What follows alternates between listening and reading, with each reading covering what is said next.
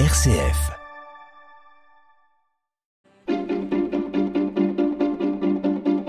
L'agenda des régions, les idées sorties des radios RCF.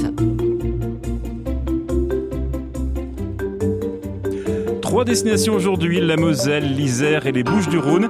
C'est dans l'Est, en Lorraine, que nous partons pour commencer avec Cédric Rouillon pour un événement populaire qui met à l'honneur le fruit emblématique de la région, la Mirabelle. En effet, le fruit jaune tacheté d'orange, gorgé de sucre et de soleil, est indissociable du terroir lorrain il est donc fêté chaque année à Metz pendant au moins une semaine. Et il se trouve que nous sommes actuellement en plein dans ces fêtes de la Mirabelle qui vont se prolonger jusqu'au 28 août prochain. Si les dégustations ont commencé, si la reine de la Mirabelle a déjà été élue le week-end dernier, des concerts quotidiens animent les places de la capitale lorraine et le week-end à venir sera particulièrement dense pour les visiteurs avec l'incontournable marché des saveurs bien sûr, et samedi dès 19h30, la musique envoûtante de Cascadeur qui signe son retour, suivi de la chanteuse Oshi avant le traditionnel spectacle pyrotechnique qui a été confirmé sur le plan d'eau. Alors de passage ou de retour de vacances, ne manquez pas les fêtes de la Mirabelle, c'est jusqu'au 28 août à Metz. Et présenté par ce décrouillon de RCF Jéricho Moselle.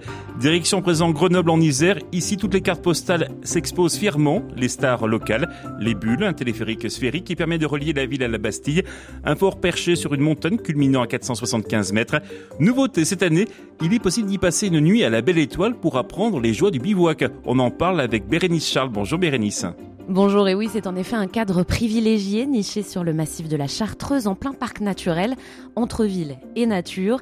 L'idée, c'est de pouvoir s'initier au bivouac dans un cadre rassurant et surtout accessible en moins de 5 minutes du centre-ville de Grenoble. Une fois en haut, des gardiens de refuge se relaient pour vous apprendre les bases et pour prodiguer les bonnes pratiques du campement. Vous pourrez ensuite passer la nuit en tente ou dans l'une des six cabanes géométriques construites pour l'occasion par les étudiants de l'école d'architecture locale. À l'intérieur, un cocon de bois tout en courbe vous accueille pour une nuit au cœur de la nature et un réveil en prime avec vue sur les montagnes. Comptez 10 euros par nuit et 22 si vous optez pour la formule dîner et petit déjeuner au sommet. Tous les renseignements par mail grenoble.montagne.grenoble.fr grenoble.montagne.grenoble.fr Bérénice Charles, RCF Isère. Et pour clôturer cet agenda, direction les Bouches du Rhône pour parler de la finale des championnats de France de joute provençale et c'est avec Nina Pavant.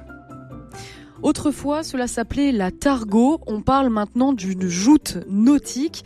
Alors, qu'est-ce que c'est? Deux bateaux se font face. Sur chaque bateau se trouve un plateau en hauteur, au-dessus de l'eau, sur lesquels sont perchés les jouteurs. Ils se font face et sont armés d'une lance avec laquelle ils doivent pousser leur adversaire à l'eau. Quelques 400 jouteurs sont attendus ce dimanche. Combat musclé et plongeon dans l'eau garantie. De quoi peut-être donner l'envie à certains de s'essayer à ce sport qui, en S'est pratiquée de mai à septembre. La finale du championnat de France se déroulera derrière l'hôtel de ville de Martigues avec pour le grand public une buvette, des animations provençales et même des châteaux gonflables. Nina Pavant, RCF Dialogue Marseille pour l'agenda des régions. La matinale RCF, Bruno Fuma.